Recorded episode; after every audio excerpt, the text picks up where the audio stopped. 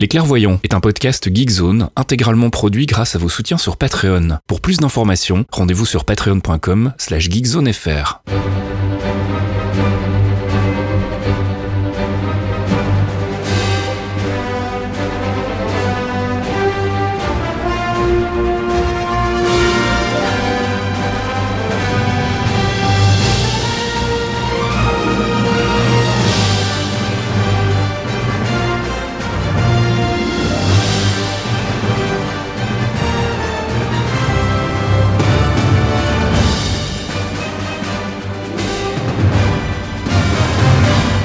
Bonjour à tous et bienvenue dans ce 57e épisode des Clairvoyants.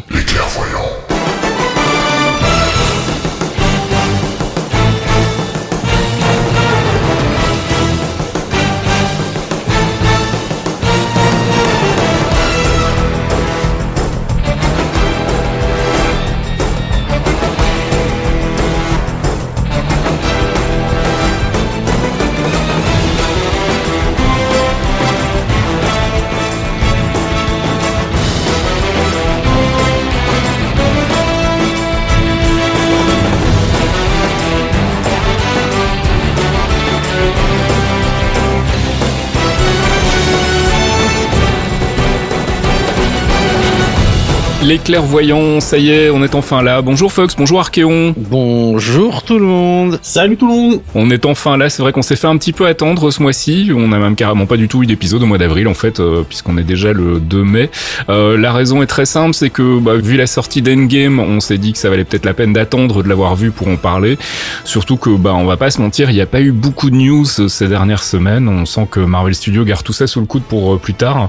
Et euh, bah, pour le moment, donc on n'avait pas grand-chose d'autre à vous dire, donc on s'est dit on va attendre un petit peu, on va postposer l'épisode et puis on va faire un spécial Endgame. Alors avertissement, mais ça me semble relativement inutile de le faire, mais on va quand même le faire. On va évidemment spoiler le film dans les largeurs. Forcément, si vous n'avez pas vu le film, peut-être attendez, euh, mettez ce podcast de côté, revenez-y quand vous aurez vu Endgame parce qu'effectivement on va le dépioter, on va le décortiquer dans tous les sens. On va aussi mélanger un peu vos questions. On a eu pas mal de questions euh, d'auditeurs, donc on va essayer de mélanger un petit peu tout ça et d'y répondre au fur et à mesure du podcast. Donc ce sera un podcast avec une structure un petit peu différente de d'habitude. Pas de rubrique euh, news, pas de rubrique focus. euh, on va parler que de Endgame pendant, euh, je sais pas, une heure, une heure et demie, deux heures, on verra. Avec évidemment des interruptions musicales tirées de la bande son du film. Et je propose qu'on y aille tout de suite, qu'on clôture ce générique avec un petit jingle spécial et qu'on attaque le débrief d'Endgame. I know I said no more surprises, but I was really hoping to pull off one last one.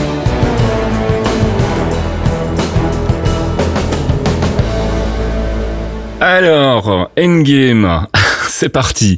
Tellement de choses à dire sur ce film, mais on va commencer par un premier tour de table pour avoir un avis rapide et bref et concis euh, de ce que vous en avez pensé. Euh, Fox, d'abord toi. Alors, content, satisfait de cette clôture de 11 ans de MCU Euh, alors, comment dire que je l'ai vu deux fois. Déjà. Euh, je l'ai vu au ciné euh, avec ma douce. Euh, où j'ai dû lui expliquer 11 ans de MCU en à peu près 45 minutes. Ah, c'est chiant ça. Elle a kiffé le film, elle a kiffé le film. Euh, mais après, je l'ai vu en VO derrière. Euh, parce que j'ai pas la VO donc euh, on a chopé par des moyens déguisés. Merci la Chine. Euh, pour entendre les voix de mes acteurs favoris et j'ai chialé les deux fois. J'ai chialé toutes les larmes de mon corps. Je suis désolé là j'ai j'ai plus aucune retenue. J'ai chialé j'ai chialé pour Tony j'ai chialé pour Natasha j'ai chialé pour Cap j'ai chialé pour Hawkeye j'ai chialé tout le temps en fait. C'était fabuleux mais j'étais malheureux et très heureux en même temps. Je les je les aime et je les déteste. Alors, euh, Archeon, toi de ton côté? Euh, Je l'ai vu deux fois aussi, et Ok. euh, même si on en reparlera après, petite déception pour euh, le voyage dans le temps, Ouais, bah ouais. euh, c'est quand même, euh, c'est une, c'est une tuerie quoi. C'est, Ouais. c'est trois heures de de, de feu non-stop pour bien clôturer le tout. Enfin, c'est, ah, j'ai j'ai surkiffé. Je suis rarement, on en discutait un peu en antenne. Je suis rarement émotif au ciné, mais il y a plusieurs moments où j'ai eu ma la petite boule à la gorge quand même. Ouais, c'est pareil Ouais. en fait. Hein. Moi, j'ai euh, j'étais le voir en vision de presse une première fois et puis je, je l'ai revu une deuxième fois aussi. Et c'est vrai que pendant la vision de presse, j'avais à plusieurs moments euh, une espèce de, de grosse émotion qui montait.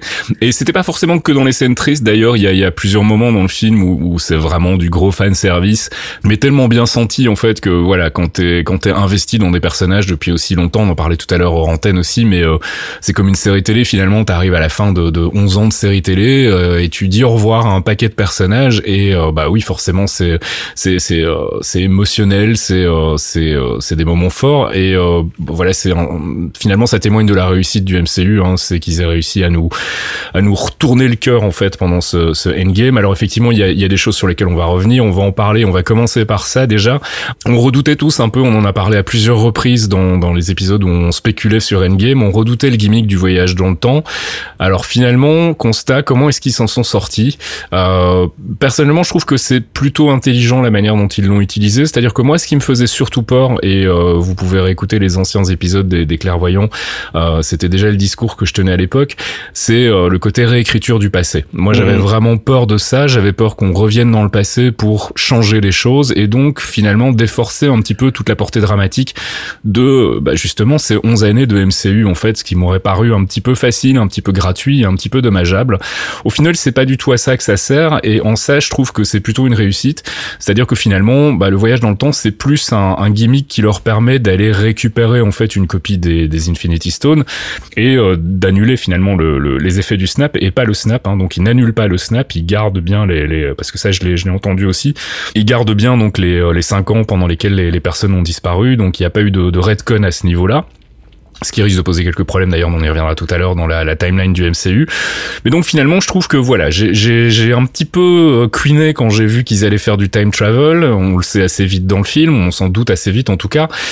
Et je me suis dit, ah, ça pue. Ah, j'espère qu'ils vont pas nous faire le coup d'aller nous réécrire euh, les précédents films parce que dans ce cas-là, ça, ça, moi, ça m'aurait vraiment posé problème. Là, pour le coup, c'est juste finalement, euh, bah, c'est Scott Lang, hein, je crois qu'il le dit à un moment dans le film, c'est du time heist. Donc en gros, mhm. c'est un film de heist mais dans le temps. Et pour le coup, je trouve que ça fonctionne super bien et ils ont en plus une, une logique euh, par rapport au voyage dans le temps, une logique narrative qui est cohérente en fait, qui tient la route. Alors après, effectivement, c'est pas scientifique, c'est pas machin. On sait que le, le, time travel c'est toujours très très casse-gueule. Et là, ils ont choisi euh, de d'opter pour une version du time travel qui justement évite cette euh, ce problème de réécriture du passé euh, et de changement du futur en allant changer des choses dans le passé, etc. Euh, et de ce côté-là, moi, je trouve que c'était plutôt plutôt réussi. Archéon, ton, ton avis, toi, je sais que toi, t'étais vraiment le, le plus euh, le plus critique par rapport au time travel, et quand j'ai vu le film, instantanément, j'ai pensé à toi. Je me suis dit, ah merde, je pense qu'il va détester. C'est un artifice que j'aime pas du tout parce que c'est euh, c'est très compliqué à écrire, c'est très compliqué à rendre cohérent. C'est casse-gueule, ouais. Ça donne, ouais, c'est casse-gueule parce que ça donne des interprétations par les spectateurs derrière qui sont, euh, bah, c'est, c'est ignoble, quoi. Ouais. Mais dans le cadre de euh, bah, d'Infinity War, il y a d'autres films avant qui l'ont bien fait. Hein. Je dis pas ça uniquement parce que je suis fan du truc, mais dans le cadre d'Endgame, c'est cohérent et à la fois ça va dans le sens du film, euh, dans, je veux dire, dans l'aspect nostalgie clôture, parce que les mm. moments qu'on retrouve c'est vraiment qu'on a déjà vécu mais qu'on voit à travers une autre lentille en fait. Donc c'est plutôt agréable. Il y a ça et puis il y a des moments utiles aussi en fait qui permettent justement à certains personnages de, de clore en fait leur arc, mais on y reviendra tout à l'heure quand on parlera de ça. Mais euh, effectivement ouais c'est euh, il y a une logique de revisite en fait qui tient qui tient la route. Sur le nombre de, de retours que j'ai lus sur le time travel, donc je l'aime. C'est toujours un artifice que j'aime pas, mais les explications qu'on a qu'on a vues du genre euh, ah mais c'est pas possible, ah mais les gars, c'est du voyage dans le temps, quoi. Bien sûr, c'est possible. Enfin, faut se sortir les, les doigts de l'imagination un peu et et accepter que bah des fois il y a des trucs qui n'existent pas dans la vraie vie mais qui existent dans les œuvres de fiction. Avant de passer à Fox, c'est ça que je voulais euh, je voulais rajouter, c'est euh, la fameuse suspension d'incrédulité. J'ai l'impression qu'on est vraiment très très difficile avec Marvel à ce niveau-là, alors qu'on parle quand même de films de super-héros, de films de comics, donc où il y a forcément de la pseudo-science et euh, des choses qui sont clairement qui, qui, sont des plot devices quoi, qui servent à faire avancer le récit et et on, on, on adapte un peu la science pour que ça colle. Et dans ce cadre-là, moi je trouve que c'est plutôt réussi. Euh, on en parlait aussi euh, sur le sur le Discord euh, ou sur le forum, je sais plus, mais j'ai pas le souvenir qu'on ait été aussi critique par rapport à des franchises comme Back to the Future ou, Terminator. Et je suis désolé, mais si on s'arrête cinq minutes et qu'on réfléchit au concept du voyage temporel dans ces deux franchises, ça tient pas la route une seule seconde. Mais en revanche, comme on est porté par l'histoire et qu'on accepte finalement les règles du jeu qui sont quelque part imposées par les, les scénaristes, eh ben on se prend au, truc et, et ça fonctionne. Et dans une ça fonctionne tout aussi bien que dans ces autres franchises. Effectivement, si tu commences à réfléchir en disant oui, mais alors si Bidule il fait ça et machin, on, va y revenir juste après. On va parler du point qui moi, moi m'avait le plus posé problème. En fait, c'est le retour de Cap à la fin. On va on va essayer d'expliquer tout ça clairement. Mais euh, pour le reste, je trouve que ça fonctionne super bien. Euh, le côté, euh, on retourne dans le passé pour aller finalement récupérer les pierres et les utiliser dans le présent plutôt que comme le, le sous-entend Roddy à un moment, pourquoi est-ce qu'on va pas tout simplement dans le passé tuer Thanos bébé? Bah voilà, moi je trouve que c'est déjà plus intéressant en fait et, et, et, du coup ça, ça a fonctionné sur moi et puis effectivement on va pas se mentir, l'aspect revisite de certains moments iconiques de la franchise, la bataille de New York, le retour sur Morag, le retour de la de auprès de la Soulstone avec euh, Red Skull, ce genre de trucs là. Enfin, c'est des trucs qui fonctionnent sur les fans et c'était clairement du fan service quoi. Après, c'est c'est surtout qu'il y a, moi j'accepte qu'il y a un certain degré par personne de suspension d'incrédulité, mais à partir du moment où tu rentres dans quelque chose qui est, au mieux c'est une théorie et au pire c'est vraiment de la fiction pure. Ouais. Et il faut savoir accepter le fait que bon bah tu, comme tu disais, hein, Back to the Future l'adapté à sa sauce, Terminator l'adapté à sa sauce ça marche dans chacun de leur environnement. Endgame l'a fait à sa sauce, ça marche aussi dans le leur. Donc euh, il y a certains petits détails sur lesquels je peux accepter qu'on dise ah mais non ça ça marche pas parce que la science ça marche pas comme ça. Ouais, tu vois comme des trucs. Euh, on, parle, on prend souvent l'exemple de Pym en fait là. C'est ce que j'allais dire. On avait déjà eu ce débat là pendant pendant la, à la sortie d'Ant-Man en fait avec le côté euh, oui mais la physique dans, dans Ant-Man elle est pas très cohérente. On s'en fout en fait. On comprend comment ça fonctionne, on comprend l'idée générale et ça fait une bonne histoire et ça fait une narration euh, chouette et des cascades cascade rigolote, donc euh, voilà, on va pas se priver quoi. Euh, Fox, ton, ton avis sur le time travel, toi? Alors, euh, on en avait déjà parlé. Moi, j'étais pas super chaud. Bah, personne en fait, hein, honnêtement. Mais au final, au final, j'ai trouvé que c'était c'était vraiment pas si mal. C'est cohérent dans l'ensemble. J'aime beaucoup la manière dont ça a été amené, parce que tu tu bon déjà le côté fan service de revenir dans les dans dans le premier Avenger, c'est bon, j'étais j'étais ultra heureux il euh, y, a, y, a, des trucs qui fonctionnent vraiment bien. La discussion entre euh, Banner et The Ancient One est vraiment intéressante parce que justement, elle explique le concept du voyage dans le temps. Elle pose les bases et, et, elle l'ouvre justement au reste euh, pour, pour le, le, départ de Cap et Tony dans les années 70 qui fonctionne très bien. Ouais, elle réussit à faire de l'exposition en fait avec un truc qui aurait pu être chiant et qui finalement devient une scène vraiment chouette je trouve. Enfin cette, euh, cette euh, interaction effectivement entre Ancient One et, et Banner est vraiment cool et elle sert finalement qu'à faire de l'exposition. Hein, voilà, voilà, c'est juste c'est juste le point explication. Euh, voilà comment fonctionne notre théorie sur ce film.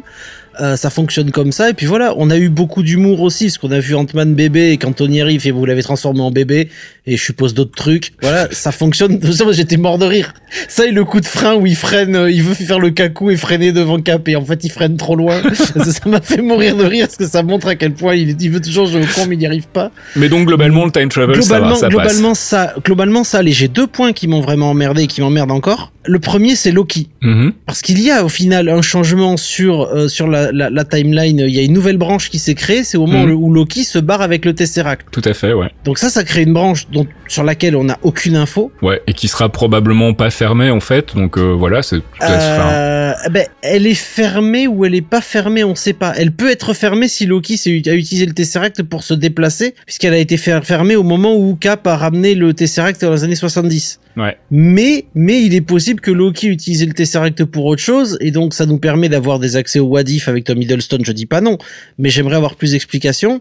Et le deuxième point qui m'emmerde, c'est le retour de Cap. Parce que Cap, donc euh, Steve revient vieux sur son banc, ok, jusque là ok mais la question que je me pose est alors sur la version française euh, c'est là que j'ai une différence entre la version française et la version américaine la version française il dit bon il a euh, il a il a il a il a marqué tous les checkpoints de son de son time GPS et en anglais, j'avais l'impression qu'il disait il a pété son time GPS. On, va y revenir à Cap, hein, on va y revenir, on va en parler et Ça, ça m'emmerde parce que je veux savoir si il fait un retour depuis sa branche, donc s'il revient à son point de départ, et donc revenir signifie qu'il va finir ses jours dans la timeline principale, ou est-ce qu'il fait un bon ce qui signifie que c'est c'est pas un retour mais donc un, un départ qu'il a fait de sa de sa de sa nouvelle dimension vers la main timeline, de sa nouvelle timeline vers la, principale. Et là, c'est très emmerdant. Tu vois qu'il va repartir, tu vois. Tu vois, ça, moi, je, que ce soit je pense que tu réfléchis déjà beaucoup trop en fait. Euh, c'est ce qu'on disait tout à l'heure avec Thomas. Je pense qu'effectivement, il y a un moment où il faut euh, poser son son cerveau. Enfin, j'aime pas j'aime pas l'expression poser son cerveau, mais je veux dire, il faut accepter que voilà, oh, il y, a des, il y a des il y a des choses qu'on qu'on n'explique pas parce que d'un point de vue dramatique, c'est mieux si tu les expliques pas en fait c'est pas la peine de tout expliquer. Euh, maintenant, moi, ce que je propose, c'est qu'on fasse un peu le point sur cette histoire de voyage dans le temps, justement. Alors, il y a une règle qui est très euh, clairement établie dès le début, c'est que tu ne peux pas retourner dans ton propre passé. En gros, ce que ça dit, c'est que si tu retournes dans ton passé, à partir du moment où tu arrives dans le passé, tu crées forcément Une branche. euh, une, une nouvelle branche en fait. Euh, Le problème, c'est que si tu crées une nouvelle branche dans laquelle il n'y a pas d'Infinity Stone, là, ça fout vraiment le bordel. Et ça, c'est ce qu'explique The Ancient euh, à Banner. Donc, partant de cette règle-là, en fait, il est impossible en fait que Cap soit revenu dans son propre passé. Alors, ça a été expliqué. On vous linkera d'ailleurs avec le, le, le biais qui accompagne le podcast. euh, il y a trois papiers en fait que je vais vous linker. Il y a d'abord une interview des scénaristes euh, Marcus et McFeely, euh, qui Mhm. est plutôt intéressante d'un point de vue production, d'un point de vue développement de l'intrigue. Quelles sont, enfin, pourquoi est-ce qu'ils ont pris les décisions qu'ils ont prises d'un point de vue narratif euh, Comment est-ce qu'ils ont évolué vers le, le produit final qu'on a pu voir dans les salles Il y a également une interview euh, qui est traduite d'un d'un papier d'un site euh, chinois, euh, je crois, ou coréen, des Rousseau, euh, dans lesquels ils répondent à certaines de ces questions justement. Et le troisième papier que je vous linkerai, c'est un diagramme en fait qui explique un peu le, le voyage dans le temps de manière graphique.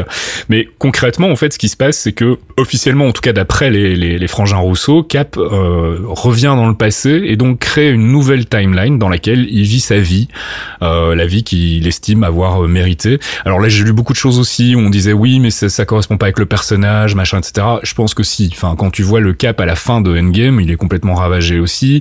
Euh, il a perdu Widow, il a perdu euh, Tony Stark.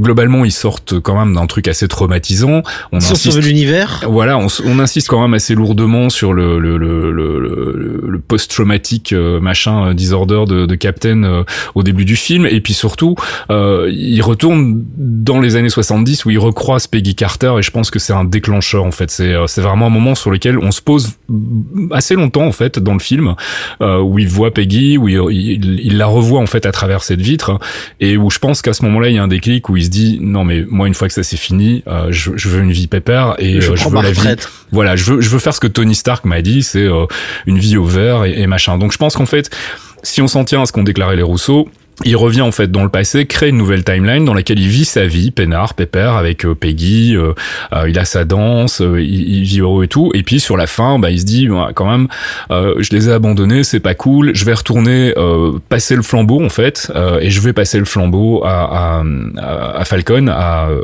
à Sam. Sam. Et, euh, et pour ça, j'imagine qu'il repique un, un bouclier dans sa timeline ou qu'il fait fabriquer un bouclier dans sa timeline. Enfin, ça, on sait pas. Mais encore une fois, on n'a pas vraiment besoin de savoir. Ce qui est important, c'est qu'il est revenu pour passer le relais. Et ce qui est important aussi, c'est qu'au moment où il part, en fait, pour remettre donc toutes les pierres en place et donc euh, fermer euh, les éventuelles branches qui auraient pu être ouvertes à partir du moment où ils ont ils ont été euh, subtilisés les, les time stones euh, et autres dans le dans le passé, les Infinity Stones. Euh, Bucky a quand même une phrase qui qui laisse penser que lui Mhm. sait déjà ce qui va se passer Ouais. en fait, puisqu'il lui dit tu vas me manquer alors qu'il est supposé revenir dans 5 secondes. Donc euh, je pense que c'est pas vraiment surprenant non plus. euh, Enfin, ça, ça renforce encore le côté attendu en fait de cette démarche de la part de Cap. Donc personnellement, j'ai aucun problème avec cette scène. Effectivement, on aurait pu nous montrer qu'il revenait via le portail avec le casque et tout le bordel, mais je pense qu'il a vécu toute sa vie euh, dans une euh, dimension parallèle entre guillemets, et il a eu le temps, à mon avis, de piger comment fonctionnaient les particules PIM, d'en récupérer et éventuellement de se fabriquer sa propre machine pour revenir dans le truc, tu vois. Donc Je euh, me suis même demandé s'il avait pas justement vécu sa vie en tant que Steve Rogers dans cette timeline nouvelle. Moi, les, je sais plus sur quelle interview, mais il parlait de, euh, il parlait de ça en fait, qu'il avait pas repris le rôle de Steve Rogers, mais que dans la, dans la timeline où il était, où il y avait deux Steve Rogers, du coup, parce qu'il y a aussi, il y a aussi Oui, le vrai, il ouais, tout à fait, ouais. il aurait fait, il aurait fait le même taf qu'il faisait avant, mais euh, un peu plus dans l'ombre, on va dire. Ouais, tout Ouais. à fait. En- encore une fois, les, les, euh, je crois que c'est les frangins Rousseau qui en parlent. Ils veulent pas se prononcer en fait sur ce qui s'est passé exactement dans cette nouvelle timeline, parce que je pense qu'ils se gardent ça aussi sous la main pour éventuellement peut-être en faire une mini-série à un moment, nous raconter effectivement euh, dans un univers parallèle ce qui s'est passé.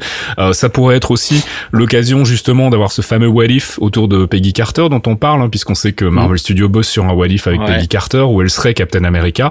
Euh, ben voilà, ça pourrait être cette timeline là justement, donc ça, ça pourrait être assez kiffant. Euh, donc voilà, drôle. personnellement, j'ai pas de problème avec la cohérence du voyage dans le temps dans le film. Il y a effectivement quelques petits trucs comme la disparition de Loki. Euh, il y a aussi un truc sur lequel on peut pinailler, qui est le fait que bah une fois qu'ils ont brisé le Tesseract pour récupérer la Space Stone, ils font comment pour aller remettre le Tesseract? Ils vont pas en refabriquer un? Alors, on sait pas. Peut-être qu'il a été remettre la, la, la, la Space Stone un petit peu après et que du coup ça n'a pas créé de. À partir du moment où la pierre est dans la timeline, ça ne pose pas de problème. Donc euh, voilà, c'est tout des trucs, si tu veux on peut on peut s'amuser à cogiter là-dessus, on peut euh, en débattre pendant des heures, on peut euh, échafauder des théories là-dessus, mais moi personnellement, je trouve que c'est pas important. Ce qui est important, c'est que ça reste cohérent avec la ligne directrice générale de l'histoire. C'est beaucoup plus cohérent que la plupart des, des, des films qui sont essayés au voyage dans le temps. Alors certainement pas autant qu'un Primer, mais Primer c'est un exemple à part. Pour ceux qui l'ont pas vu, c'est vraiment un film super euh, scientifique sur le voyage dans le temps, avec les, les notions de paradoxe, etc., qui est un truc qu'ils ont complètement évacué dans Endgame de manière très intelligente d'ailleurs.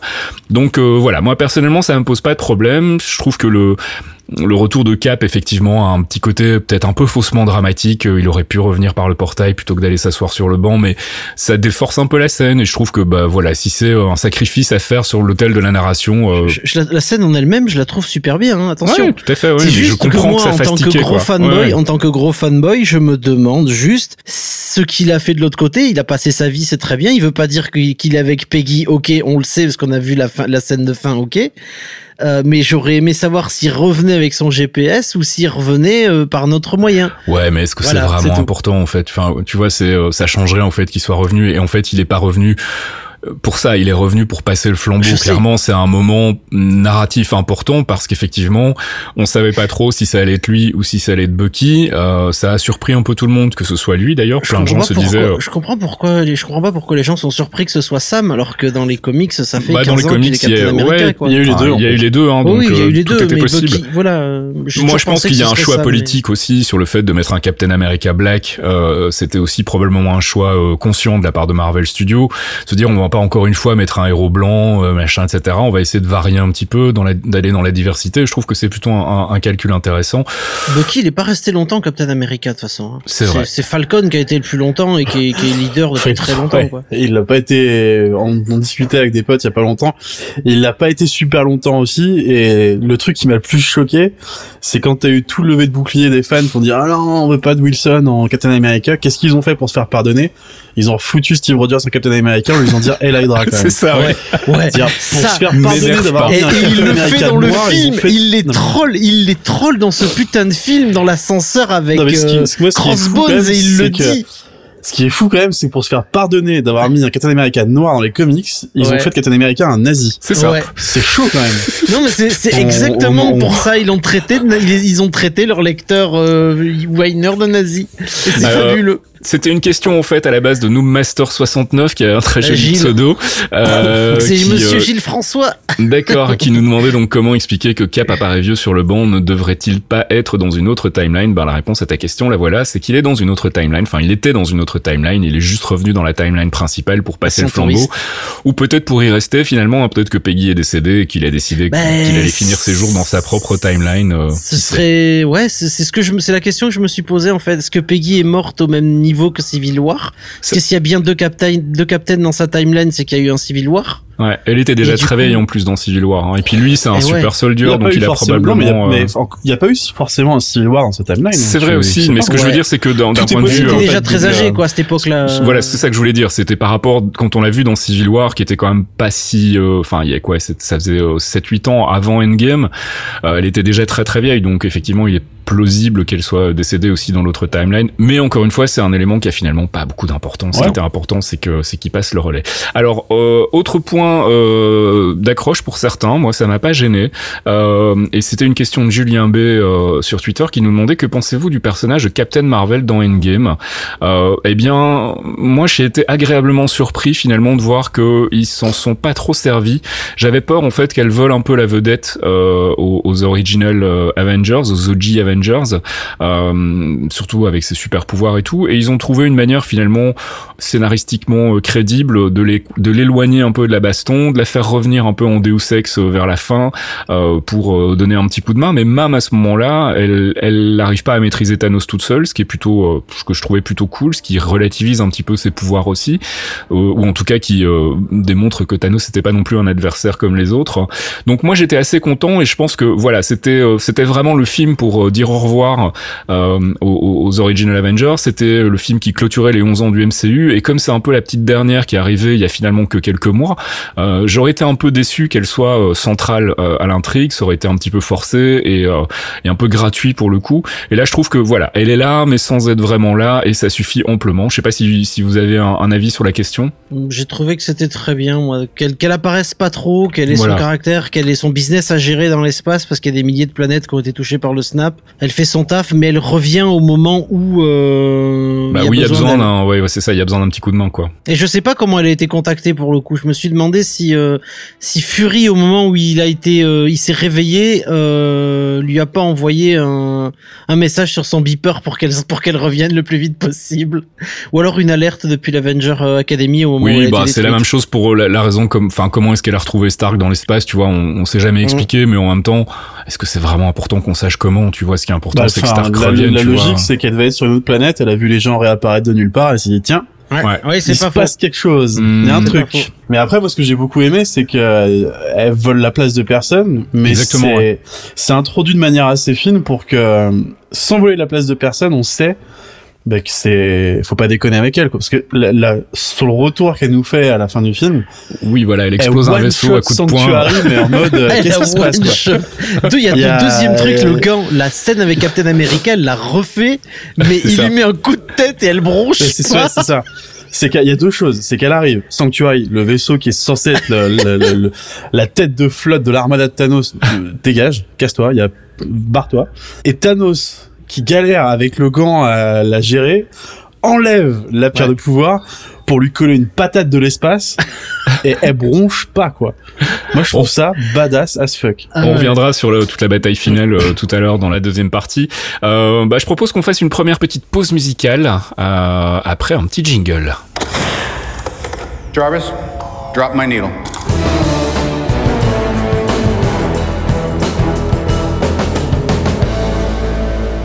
Jarvis, Drop My Needle. On va faire euh, plusieurs pauses musicales dans ce podcast. Comme on n'a pas de rubrique euh, spécifique, on va en profiter pour passer un petit peu plus de musique que d'habitude.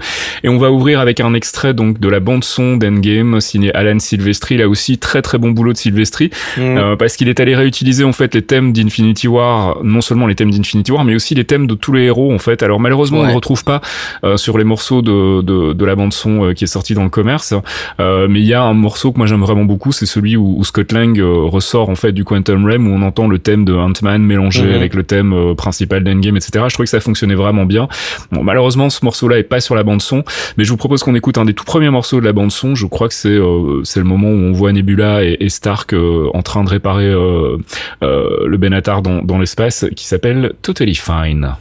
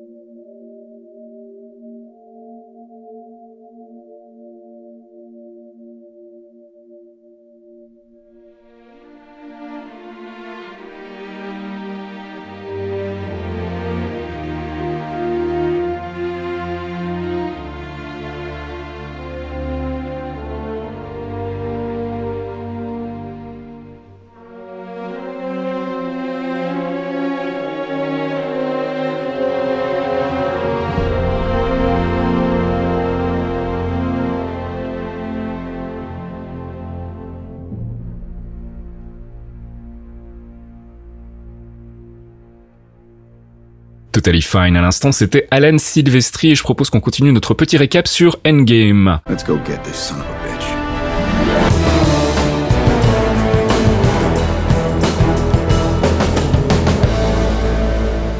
On va reprendre euh, les questions de, de nos amis auditeurs pour euh, essayer de tirer un peu au clair des choses qui euh, vous ont manifestement pas semblé euh, limpides. Euh, Terry sur Twitter qui nous dit euh, comment Captain America peut envoyer des éclairs alors que je croyais que Thor était le porteur des éclairs et que le marteau n'était que le prolongement de son corps?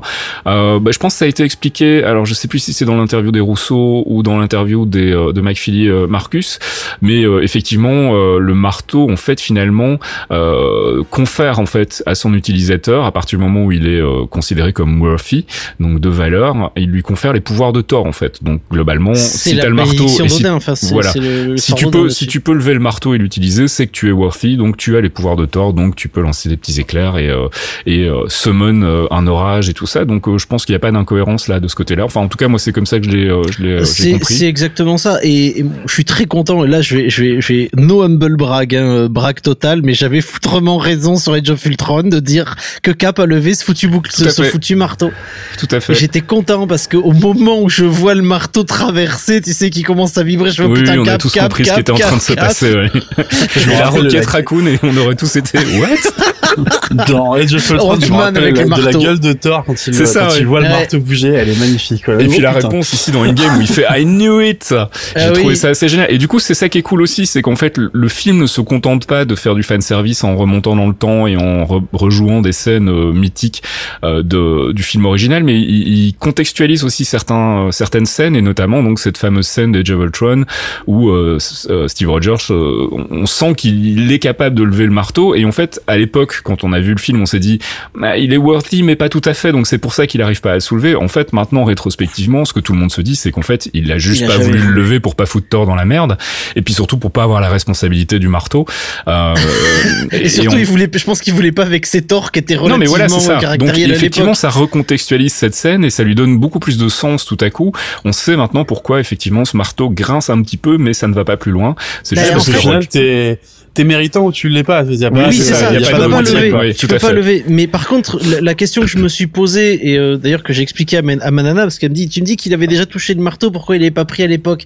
Et c'est c'est le, le mouvement de Cap en fait. Il a c'est pas, il a pas levé le marteau. Le Mhm. marteau c'est pas levé au final. Il a pas levé. C'est au moment où il a approché sa main, il, il avait pas eu le temps de serrer qu'il a senti l'attraction du marteau parce que ceux qui sont worthy, donc ceux qui sont euh, dignes du pouvoir de Thor, peuvent attirer le marteau vers eux.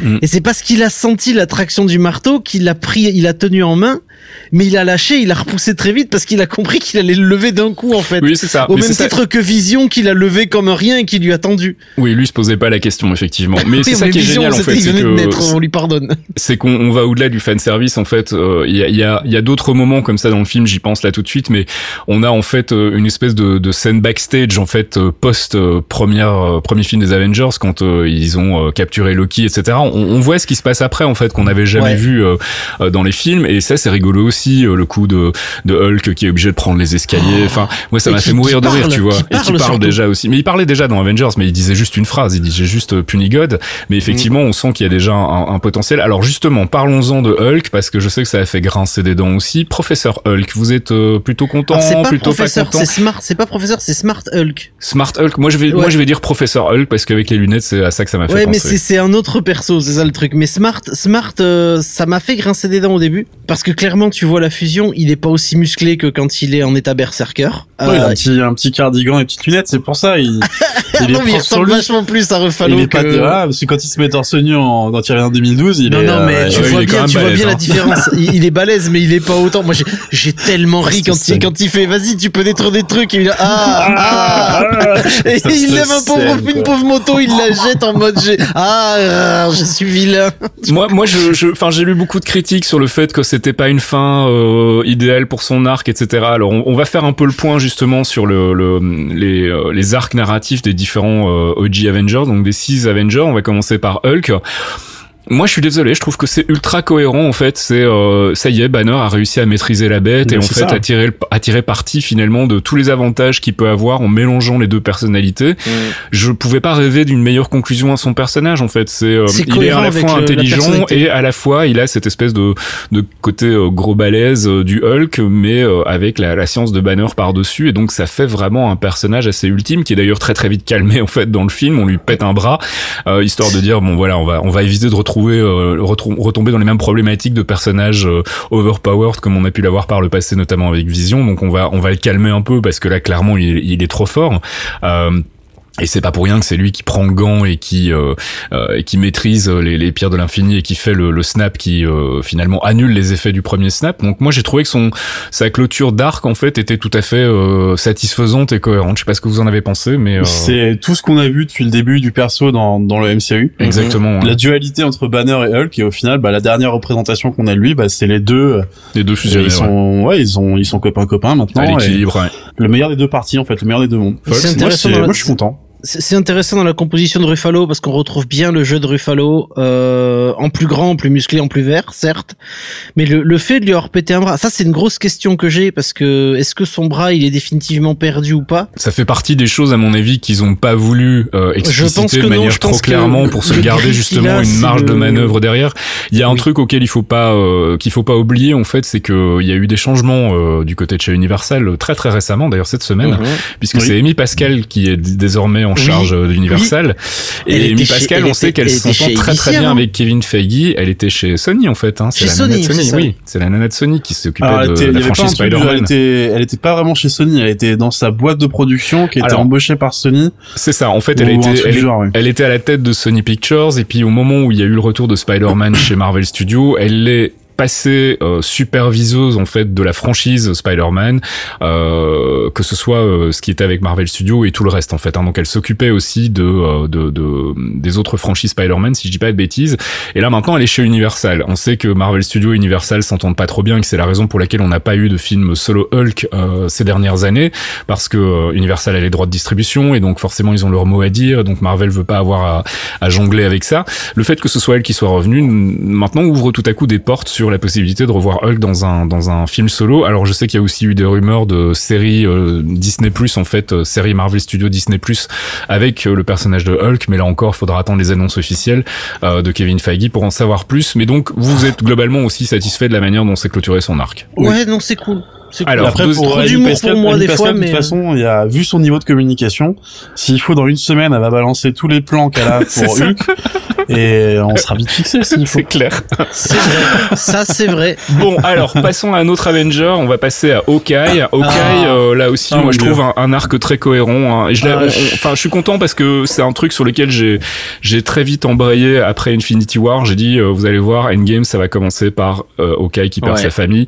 Ça a pas loupé et c'était à mon sens le meilleur moyen dramatique d'introduire le, le- le- de réintroduire quelque part le snap dans Endgame pour recontextualiser le truc et en même temps bah, de voir ce qui s'était passé du côté de d'Hawkeye de, de, de Clint Barton et de, de, de lancer en fait son arc à lui même si finalement son arc a été très euh, a été plutôt une ellipse en fait hein, puisqu'on on a eu ces cinq ans plus tard qui nous ont amené directement au personnage de Ronin. On n'a pas vu la progression.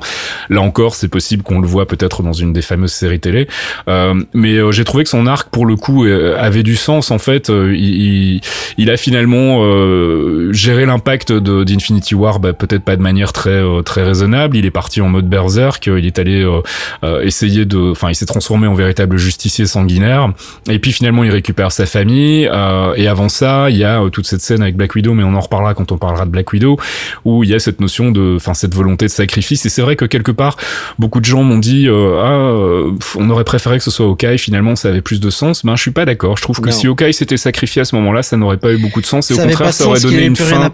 ça aurait donné une fin un petit peu facile et gratuite à son personnage et finalement il aurait pas eu de résolution en fait. Et c'était ce qui était important en fait. Surtout que la seule raison pour laquelle il accepte de, de ne plus être Ronin et de venir les aider, c'est que ça lui donne une lueur d'espoir de Oui, retrouver tout à sa fait. famille en plus. Donc, exactement ouais. euh, c'est ouais. oui ça Il n'aurait pas été dire, cohérent hein, il, il ne pouvait pas, il ne pouvait pas mourir dans Endgame rien que pour faire chier Archeon. Ouais. Parce que quand même, avec Asmar, on est là, j'apprécie on est là même. Hawkeye Defense Force et on fait chier Archeon avec ça. Il a quand même Et assez a ramassé, survécu. donc euh, moi ça me dérange pas parce qu'il ça- il y a une bonne fin quand même. Ah, il est. Mais c'est surtout ce qu'il y a, c'est que je dis souvent, euh, j'aurais bien aimé qu'il meure pour euh, avoir Ronin. On a eu Ronin quand même. Ouais. Et après, ne pas l'avoir vu pendant trois ans et ouvrir le film sur lui qui perd sa Ah, famille niveau, dur.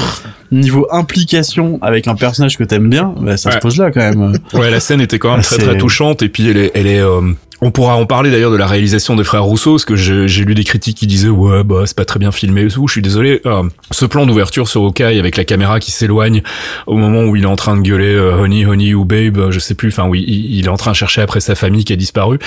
J'ai trouvé que c'était vraiment très très très très bien réalisé en fait et que ça ça donnait vraiment un coup du percute sur cette scène euh, qui était finalement très attendue, donc pas très surprenante, mais euh, qui en même temps fonctionne super bien en ouverture du film. Enfin voilà, tout ça pour dire que l'arc d'Hawkeye pour moi il est il est bouclé, il est proprement boucllé.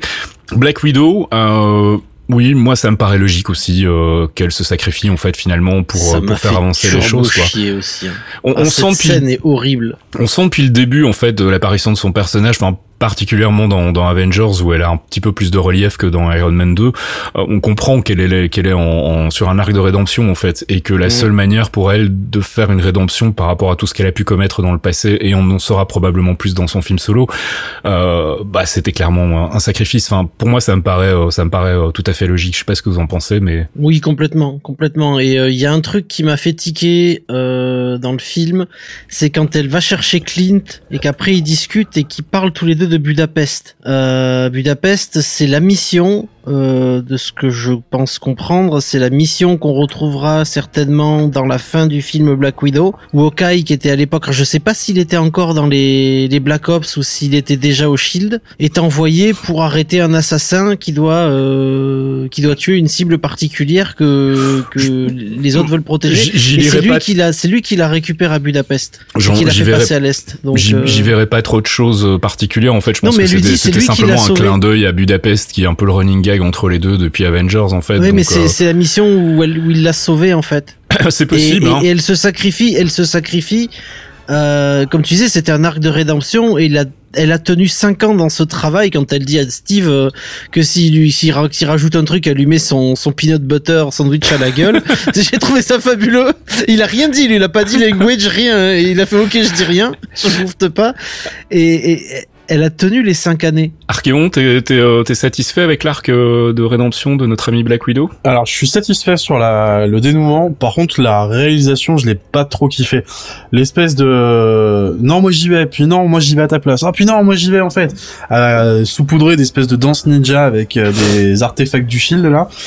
C'était sais un pas, peu, je sais un pas, peu moi, trop. J'ai trouvé que c'était un, un, un rappel intelli- intelligent au, à leur baston dans le premier film Avengers Mhm. en fait. Où si souviens-toi, c'est un peu la même danse en fait. Hein, où, euh, Ouais, ouais. ils sont en train de se maîtriser l'un l'autre et puis finalement euh, c'est euh, c'est elle qui prend le dessus et euh, qui arrive à le maîtriser et, euh, et ici en fait on part sur tout à fait autre chose puisqu'il y a une notion de sacrifice mais il y avait quelque part un rappel aussi je pense à cette, cette à ce premier affrontement en fait et puis bon bah quelque part c'était aussi une question de faire durer un peu le suspense hein, qui va mourir on, va, on va faire durer le truc un petit peu en longueur Et encore une fois, elle le fait pour le sauver lui. moi ça m'a pas choqué en fait euh, je, je je peux Ah, comprendre hein, que mais ça m'a euh, choqué. C'est juste que j'aurais, en fait, bizarrement, j'aurais préféré quelque chose de plus, euh, de Direct. plus textuel, de plus parlant, plutôt que de Ouais. faire euh, les deux se taper sur la tronche, quoi. ouais, ouais, possible ouais, C'est ju- effectivement. juste ça.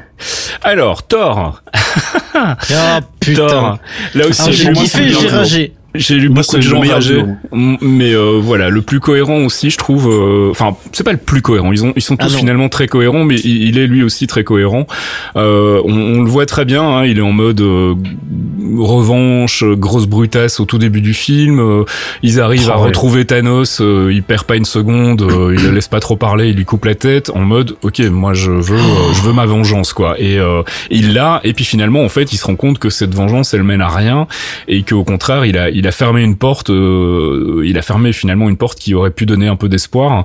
Euh, et j'ai trouvé que la manière dont ils avaient géré euh, son espèce de, de dépression derrière était super intéressante. En fait c'est c'est le Thor le plus humain qu'on ait vu dans, dans dans tous les films dans lesquels il apparaît. En fait Euh, il a des crises d'angoisse euh, il, il, il a un ventre bedonnant C'est ah, il est bedonnant parce qu'il boit trop de bière, il joue à des jeux vidéo, il est, il est en mode coach potato. euh, J'ai trouvé ça vraiment euh, vraiment drôle et à la fois smart et, et avec du sens. Je sais pas euh, si c'est votre avis aussi. Mais... Moi, c'est pour ça que je le préfère en fait. C'est que c'est pris comme une blague pendant tout le film, mais au final, tu, tu te rends compte que c'est qu'en surface. Quoi. Le mec, au fond, il est Il a c'est une plus rien, il a souffrance, tout perdu. Ouais, C'est la souffrance pure, quoi. En gros, ça fait rigoler parce qu'il a un bide, il fait quelques vannes, machin.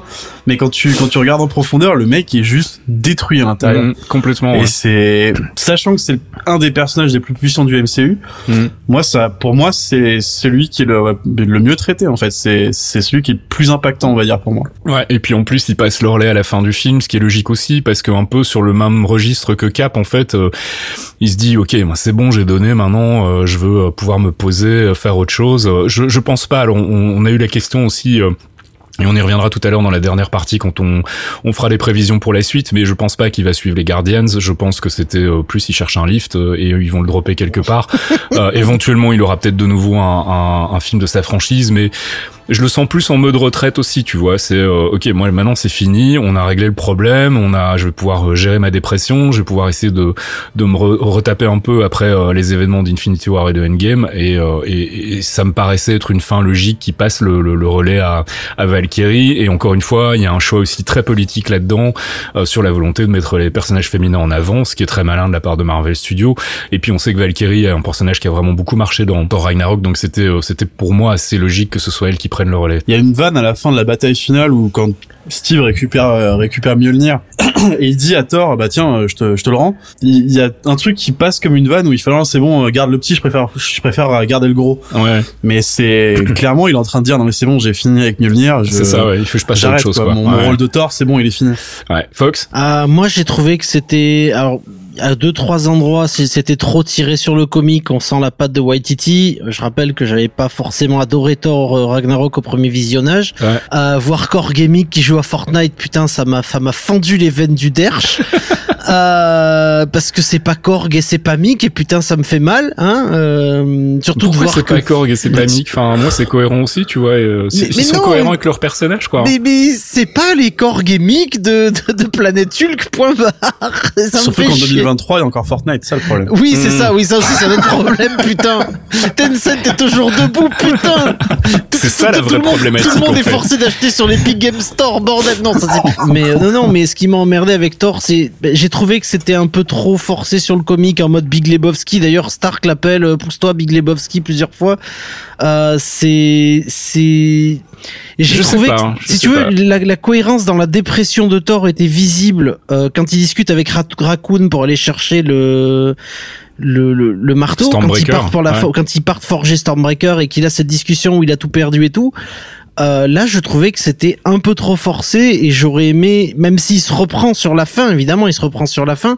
Quand on le voit dans le, le Benatar avec euh, avec les Guardians et tout ça, on retrouve en fait le Thor euh, super euh, super couillon qu'on que je- qu'on voyait dans les les one shot en Australie avec son coloc Hmm. en mode super relou, euh, super super idiot. Et ils sont ils sont restés sur ce personnage-là alors que je pensais que maintenant qu'il avait récupéré Stormbreaker, euh, qu'il avait réparé les conneries qu'il avait faites et qu'il avait pu sauver. Euh, voilà, il a pas sauvé son, il a sauvé son peuple qui a été snappé, enfin les survivants qui ont été snappés. Les autres ont été tués par Thanos, donc c'est mort évidemment, mais euh, ils ont été tués sans snap, donc c'est encore un autre problème. Mais je pensais qu'il qu'il aurait peut-être un peu moins de, ouais, le, le trait serait un peu moins forci. Moi, ça Après, m'a pas. il, il envoie de ouf, il envoie de ouf quand il a les deux marteaux Hmm. avec l'armure et la barbe. Moi, j'ai mou- j'ai- j'étais mort de rire quand j'ai vu la barbe qui se dresse barbe automatiquement, putain. la barbe qui se dresse automatiquement, ça m'a fait putain, mais je veux ça. Ah mais c'est là que tu te rends compte que le mec il est en mode serious business, sa barbe Ouais. se tresse toute seule quand même. Il revêt une armure et sa barbe se tresse. Ta gueule, c'est magique. Non, moi personnellement, ça m'a pas dérangé. Et puis surtout, je trouve qu'il y a toute la scène avec sa mère où justement il, Ah, ça, il- beau, ça, clôture aussi son arc d'une certaine manière, parce que c'est vrai qu'il a la, la manière dont sa mère meurt dans, dans The Dark World est quand même assez expédiée. Et puis finalement, il a pas vraiment le temps de gérer les, les conséquences du truc. Il en reparle un petit peu dans Infinity War, mais c'est toujours de manière très détachée. Et puis là, finalement, il, il peut euh, il peut recroiser sa mère et, euh, et avoir vraiment une, une, une closure, comme on dit en, en anglais. Je, je retombe pas sur le mot en français, mais il peut vraiment euh, terminer, euh, terminer l'histoire avec une clôture de, de, de l'histoire avec sa mère et j'avais trouvé ça Ouais. plutôt malin. Euh, Cap, on en a déjà parlé. euh, là aussi, pour moi, un arc très cohérent. Hein, il a, il a été le bon petit soldat jusqu'au dernier moment et puis il y a un moment où il fait ok maintenant c'est bon moi je veux aussi profiter un peu de la vie. Euh, j'ai l'occasion de remonter dans le temps et de vivre ma vie de rêve avec Peggy Carter euh, je vais pas me priver. Je vais aller mettre les pierres peinards et euh, et puis après je vais je vais vivre et je vais profiter et puis je repasserai à la fin euh, filer un bouclier euh, acquis de droit pour passer le flambeau. Moi ça m'a semblé être un des un- sans doute un des arcs les plus cohérents en fait dans, dans toute l'histoire du MCU et puis forcément bah Tony Stark là aussi un arc de rédemption. C'est quand même un peu l'origine de tous les problèmes du MCU hein, euh, c'est un peu à cause de lui que tout fout le camp euh, et Bah, il donc le c'était un précise au début du film en plus. voilà, Ouais. il explique que c'est un peu de sa faute et donc euh, bah voilà, il était Enfin, logique en fait que que lui aussi finalement a pu goûter un peu à cette vie euh, familiale, euh, il a pu se poser pendant cinq ans et tout et et, et voilà, il sait qu'il a une responsabilité par rapport à ça, c'est d'ailleurs bien enfin Strange insiste bien sur le truc quand il lui fait ce geste en lui disant euh, un, un, enfin il y a plus qu'une Mhm. seule solution et il comprend à ce moment-là qu'effectivement la solution implique son sacrifice et que c'est pour ça que euh, Strange a pas voulu lui dire de manière euh, euh, verbatim euh, et, et voilà et c'était à mon sens, la meilleure manière de, de, de dire au revoir au personnage, c'était avec cette charge émotionnelle d'un sacrifice, et puis un sacrifice qui finalement euh, bah, sauve tout le monde en fait. Et, euh, et juste pour répondre à une question euh, qui a été euh, posée euh, par un de nos auditeurs, qui se demandait justement comment est-ce qu'il avait pu récupérer le, le gant de Thanos. Alors il récupère pas le gant de Thanos. En fait, ce Il qui se passe, c'est qu'il il utilise ces nanoparticules de sa combinaison. Euh, il met sa main sur la main de Thanos et j'imagine que c'est comme ça qu'il réussit à choper les pierres en fait, les mettre sur son gant à lui. Puis voilà, il- au moment où Thanos va faire le snap, on se rend compte que les pierres sont plus là, donc effet dramatique, etc. Et finalement, c'est Stark qui fait qui fait le snap. Et, euh, et donc il y a pas de vol de gant en fait, il y a juste un transfert en fait des, pierres entre euh, le gant de, de Thanos et euh, et le gant un peu improvisé avec les nanoparticules de la combinaison de Stark. Fox, tu voulais dire un truc? Oui, parce que ce, gant, juste, ce, c'est le gant que Stark a conçu. C'est sa technologie, c'est le gant que, qu'avait utilisé, et qui, avait- qui a été utilisé par Hulk. Et c'est juste un gant Stark, donc c'est sa technologie. Euh, Et plutôt que de le, le sortir de la main de, de Thanos où c'était c'était trop problématique, il a juste euh, passé, euh, il a fait un hot swap tout simplement. Hein. Il a posé son bras sur le truc, il a absorbé avec les nanoparticules les pierres une par une et il les a fait glisser sur lui. C'est c'est c'est c'est juste ça. C'est ça qui est beau en fait. Dans l'idée, c'est sa technologie qui était qui a encore une fois créé un problème. C'est Thanos avait toutes les pierres une nouvelle fois et là il a pu réparer puisqu'il a il a pris sur lui, il a récupéré les pierres, il prend sur lui et là il fait le snap. Et puis c'était l'occasion aussi pour le coup de récupérer les pierres en n'attirant pas trop l'attention de Thanos en fait. On sait qu'à plusieurs reprises, euh, que ce soit dans Infinity War d'ailleurs ou dans Endgame, ils essaient de lui voler le gant et ça se passe jamais bien. Il y a même Captain Marvel qui essaye un moment et qui finalement se prend une rouste parce qu'il enlève la pierre et lui donne un coup de poing comme on disait tout à l'heure avec la, la pierre de, de pouvoir. Donc finalement c'était peut-être la manière la plus intelligente de réussir à lui subtiliser les pierres outre le côté effectivement dramatique que ça donne à la scène et qui permet effectivement d'avoir euh, cette fameuse réplique où euh, Thanos dit euh, je suis inéluctable et euh, où Stark répond et moi je suis Iron Man et, euh, et voilà et on clôture finalement le l'arc de, de Tony Stark de cette manière là. Dernier petit point par rapport à l'arc de Tony Stark et puis ça répondra du coup à une question qui nous a été posée euh, là aussi sur euh, sur Twitter par euh, Romain Daoud qui nous disait avez-vous une théorie sur la scène post générique les bruits de forgeron bah c'est tout simplement un rappel en fait au premier Iron Man le moment où il est en train de fabriquer son masque dans la grotte en Afghanistan. Il donne des coups de marteau c'est une scène emblématique du, tout début en fait du MCU donc quelque part c'était un clin d'œil assez logique pour boucler la boucle en fait par rapport à toute l'histoire qui a été racontée dans le MCU je sais pas si vous aviez d'autres trucs à rajouter sur euh, Iron Man. Moi, J'ai mis une connerie dans la conduite, mais je vais mort. pas la répéter. Quoi Tu peux la répéter, hein, le bruit de marteau qu'on j'ai dit que entend. le bruit qu'on- le- J'ai dit que le bruit dans la, con- dans la conduite, j'ai dit que le bruit qu'on entendait à la fin, c'était la tête de Leb qui se tape là, contre le bureau pour savoir comment ces séries pourront gratter l'univers ciné. C'est mal Et ça m'a barré. hein. beaucoup fait rire. C'est mal barré. On en reparlera le mois prochain de, de du MCU télé parce qu'il y a des De choses qui bougent. Ouais, il y a retour des choses qui bougent. Shield. Il y a, bah, alors, il y a le retour des Agents of Shield et puis il y a aussi le retour assez surprenant de euh, Ghost Rider. Alors euh, Ah qui oui, serait putain. pas un, euh, qui serait le Ghost Rider incarné par l'acteur de Agents of Shield, mais qui serait pas le même Ghost Rider, donc qui serait pas dans le même univers. Enfin, tout ça a l'air très compliqué. Ah, du coup, pense c'est de- Robbie Reyes, mais c'est pas Robbie Reyes. Je pense que de plus en plus Lub prend ses distances avec l'univers ciné parce qu'il se rend bien compte que c'est pas possible. Et d'ailleurs, Alors, je suis sais, je sais très pas s'il prend ses distances ou si on lui fait comprendre qu'il faut qu'il c'est ça. oui. Faut Il y a une arrêter, nuance là-dedans qui est assez importante quand même. Non mais je, je, je suis curieux de voir comment ils vont gérer en fait parce que là a priori donc si j'ai bien compris la saison 6 des Agents of Shield commence un an après Infinity War donc en plein snap en fait en plein pendant la période où la moitié de la planète a disparu. Et je sais pas comment ils vont faire pour ne pas en parler en fait. Donc euh, voilà je suis très curieux quand même. Juste pour ça je suis très curieux de voir la saison 6 des Agents of Shield mais je pense que voilà on, on, on le répète inlassablement tous les mois. Et on, malheureusement ça se constate dans les faits. Euh, toutes les productions télé en fait prennent de plus en plus leur distance avec le MCU cinéma.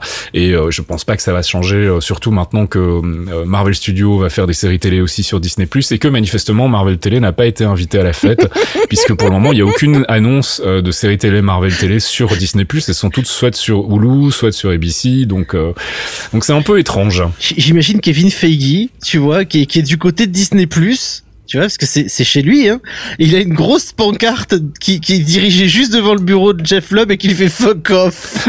c'est à peu près ça, si tu veux. Pour, pour moi, le fuck off est déjà eu lieu parce que le même jour où euh, ils ont annoncé donc les séries Ghost Rider, il y en a une autre, hein, c'est contre euh, donc on a Ghost Rider et Hellstorm. Hellstorm, ouais, c'est ça, ouais. Et le même jour où ça a été annoncé, Disney Plus, ils ont annoncé une série Willow. Ouais que personne a demandé, ouais. personne veut, en leur disant oh, les gars, faites votre Ghost Rider, nous on fera des nains qui font de la magie. Comment ça se passe? Et pour moi, c'est le plus beau des fuck you. Alors je vais je vais euh, je vais euh, je vais surenchérir par rapport à ça. Pour moi, le plus beau des fuck you, ça reste Jarvis euh, dans oh, Endgame. Tellement, tellement. Ça pour le coup, j'ai jubilé quand je l'ai vu et c'est pas gentil, mais James Darcy qui est le seul personnage de série télé qui est une série télé finalement produite par Marvel Studios, donc qui n'est pas vraiment une série télé de Jeff Lubb, euh, produite par Marvel Studios, qui est le seul personnage pour le coup complètement useless à faire la transition vers les films. Je veux dire, si c'est pas un fuck you, je ne sais pas ce que c'est, hein, honnêtement. Ah non, mais c'est fait Carter, surtout. C'est même pas le même acteur pour Howard Stark, donc le mec a zéro lien. C'est juste là pour le mettre à. Si, si, c'est le même acteur. Oui, non, c'est pas hein. non, non, non, ce qui veut dire, c'est que ah c'est pas euh, Dominique Cooper, en fait, euh, ah non, il est plus vieux. Il est plus vieux, c'est le père, euh, c'est pas Cooper, non. Du coup, ils l'ont placé là juste pour dire, ouais, lui, il est du MCU. C'est ça. En gros, c'était vraiment ça. Mais si, si, on peut mettre des persos des séries télé. Regardez, on va en mettre un. Ils connected avec Agent Carter. bon, on va refaire une petite pause musicale et on va euh, spéculer après sur la suite, euh, parce que on pourrait encore en parler pendant des heures. Hein. Il y a encore des tas de choses à dire et je pense qu'on aura l'occasion d'en reparler euh, dans les prochains euh, épisodes, quand on parlera des prochains films justement, puisqu'on pourra revenir un petit peu revisiter Endgame par rapport à ce qui va être annoncé. Mais je pense qu'on a fait le tour de, de ce qui est le principal. On a répondu aux quelques questions euh, qui accrochaient un peu les gens. On a fait un peu le point sur les arcs des, des six Avengers originaux. On va faire un peu de spéculation par la suite. Et là, pour le coup, on va s'écouter un morceau qui n'est pas un morceau d'Alan Silvestri, mais qui est dans la bande son d'Endgame, qui est un morceau de Traffic, le morceau Dear Mr. Fantasy. Jarvis, drop my needle.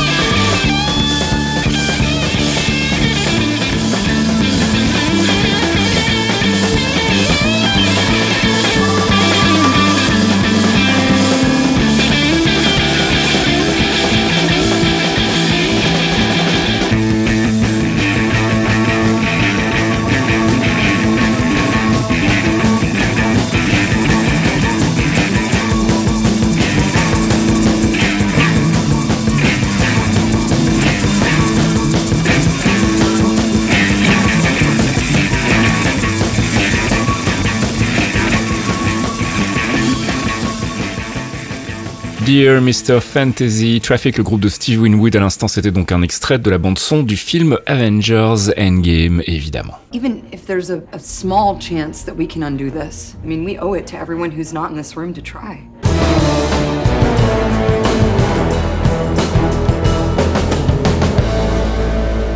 Suite et fin de notre review d'Endgame, on va partir là pour le coup sur la spéculation, notre métier, notre sport favori, euh, et puis on va répondre aussi euh, euh, à quelques questions que vous nous avez posées sur sur Twitter. La première qui nous vient de Glooby Boulga, et il n'est pas le seul d'ailleurs, il y en a plein d'autres qui nous l'ont posé. Est-ce que la possibilité d'un voyage dans le temps ne va pas tuer le suspense en cas d'un futur gros danger? Alors mon avis à moi, c'est que bah déjà je pense qu'ils vont faire un usage relativement safe. Hein, euh, c'est pas parce qu'ils peuvent voyager dans le temps que ça va forcément euh, devenir un plot device automatique. Surtout avec la la manière qu'ils ont eu d'utiliser le voyage dans le temps, comme on disait tout à l'heure, hein, le fait que tu puisses pas retcon, en fait, tu peux pas changer le futur en retournant dans le passé, etc. Donc je pense que le device euh, des multivers et euh, des dimensions parallèles, là clairement, ça va être un truc qui va être utilisé et on va y revenir tout de suite. mais en revanche, non, je pense pas effectivement qu'ils vont utiliser le, le, le device time travel pour répondre à toutes les questions et pour se débarrasser de tous les, les, bad guys du film. Je pense qu'effectivement, euh, c'est pas un truc qu'on utilise à la légère. Je sais pas ce que vous en pensez, mais euh, je, je vois pas ça devenir euh, la, la, la, la, norme dans le MCU euh, à partir de la phase 4. Je les vois plutôt faire le contraire en fait. Ouais. Dans le sens où bah, on y a été, on l'a fait. C'est un truc qu'on maîtrise pas, on l'a fait une fois. Faut pas s'en servir tout le temps et justement ceux qui s'en servent, il faudrait mieux bah les pas les pas les buter mais enfin les les empêcher de le faire. Quoi. Donc, je vois plutôt ça utiliser de manière inversée. Donc, je pense que ce serait du gâchis ouais, d'utiliser le time travel, euh, sauf si t'es Doctor Strange, parce que pour le coup, il récupère l'œil d'Agamotto euh, à la fin du film. Bah surtout que c'est pas Euh, vraiment du time travel en fait au final, c'est plus du voyage dans des dimensions parallèles. C'est euh, Ouais, voilà, avec, avec effectivement une notion de ça, voyage ça dans le passe. temps, mais euh, alors effectivement on va y- on va y venir parce qu'on a on a tous plus ou moins eu la même idée hein, euh, euh, et on avait on avait d'ailleurs cette question là dans euh, dans les, les questions de nos auditeurs. Je pense notamment à Jet qui nous a demandé bon maintenant que la Fox fait aussi partie de l'équipe Disney, est-ce que la logique ne voudrait pas qu'on aille vers un X-Men versus Avengers et quel prochain grand méchant capable de remplacer Thanos? Alors première partie de la question X-Men versus Avengers, je pense que c'est pas pour tout de suite. Ah, je- Euh, J'espère que c'est pour jamais. nope Oh. On verra. Écoute, on verra. Je sais pas. Moi, je pense que de toute façon, ils vont y arriver un moment, mais euh, le plus tard sera le mieux en ce qui me concerne. Euh, Dans et puis 15 ans, un grand méchant à capable, un grand méchant capable de remplacer Thanos. On a tous pensé au même. Je pense que effectivement, le voyage dans le temps tel qu'il a été utilisé avec les dimensions parallèles, je pense que ça a dû attirer l'attention d'un certain Kang, Kang le Conquéreur, euh, qui est un personnage important dans les comics, qui est aussi un, un gros gros bad guy euh, et qui est lié en fait aux, aux 4 fantastiques, donc qui pourrait aussi amener d'une certaine manière l'arrivée des 4 fantastiques dans le MCU. Euh, Est-ce qu'il y en a un de vous deux qui veut se lancer dans une rapide description de qui est Kang? Alors il y a eu plusieurs itérations du personnage, hein, mais euh, Ah il y a eu plusieurs Kang, versions, plusieurs versions dans plusieurs dimensions différentes, mais globalement c'est un voyageur du temps en fait. Kang, c'est le, c'est l'idée personnifiée du fait qu'écrire sur le, sur le time travel, c'est de la merde. C'est Voilà. compliqué. Pour résumer, c'est ça. Ça. J'adore le perso, il y a des arcs magnifiques et comme tu disais, moi, je, je pense que le fait qu'il commence à jouer avec le, le voyage dans le temps dans Endgame, ce serait une bonne solution pour euh, introduire Kang et d'autres trucs derrière. Bon, du coup, grosso merdo, c'est euh, il est il est lié en fait à la famille Richards, à la famille des quatre fantastiques. Mhm. Euh, il vient du il vient de notre futur parce que pour lui c'est le présent. Et euh, il s'éclate un peu à aller dans toutes les époques différentes pour euh, bah, dire bah, cette époque-là c'est la mienne, cette époque-là c'est la mienne, cette époque-là c'est aussi la mienne. Et ce qui est assez rigolo, c'est que des fois tu risques à avoir bah, deux Kang qui se rencontrent parce que bah, t'as le Kang d'une époque qui va rencontrer le Kang de l'autre époque, et ils vont se dire tiens euh, si on bossait à deux ce serait cool. Mhm. Ou si on bossait pas ensemble, ça serait peut-être cool aussi. Donc c'est un peu le bordel, mais ça reste un personnage où tu peux faire tellement de choses intéressantes. Bah, Moi en j'aime fait, beaucoup. Moi, moi, c'est clairement vers ça que j'ai l'impression qu'ils vont aller. Euh, en tout cas, ce serait, euh, ça serait un choix intelligent. Maintenant, effectivement, c'est casse-gueule parce qu'on reste dans le time travel avec euh, effectivement toutes les euh, toutes les impasses que ça peut amener. Mais encore une fois, si on reste dans la, la définition du time travel telle qu'elle a été euh, instaurée dans dans Endgame, ça peut le faire.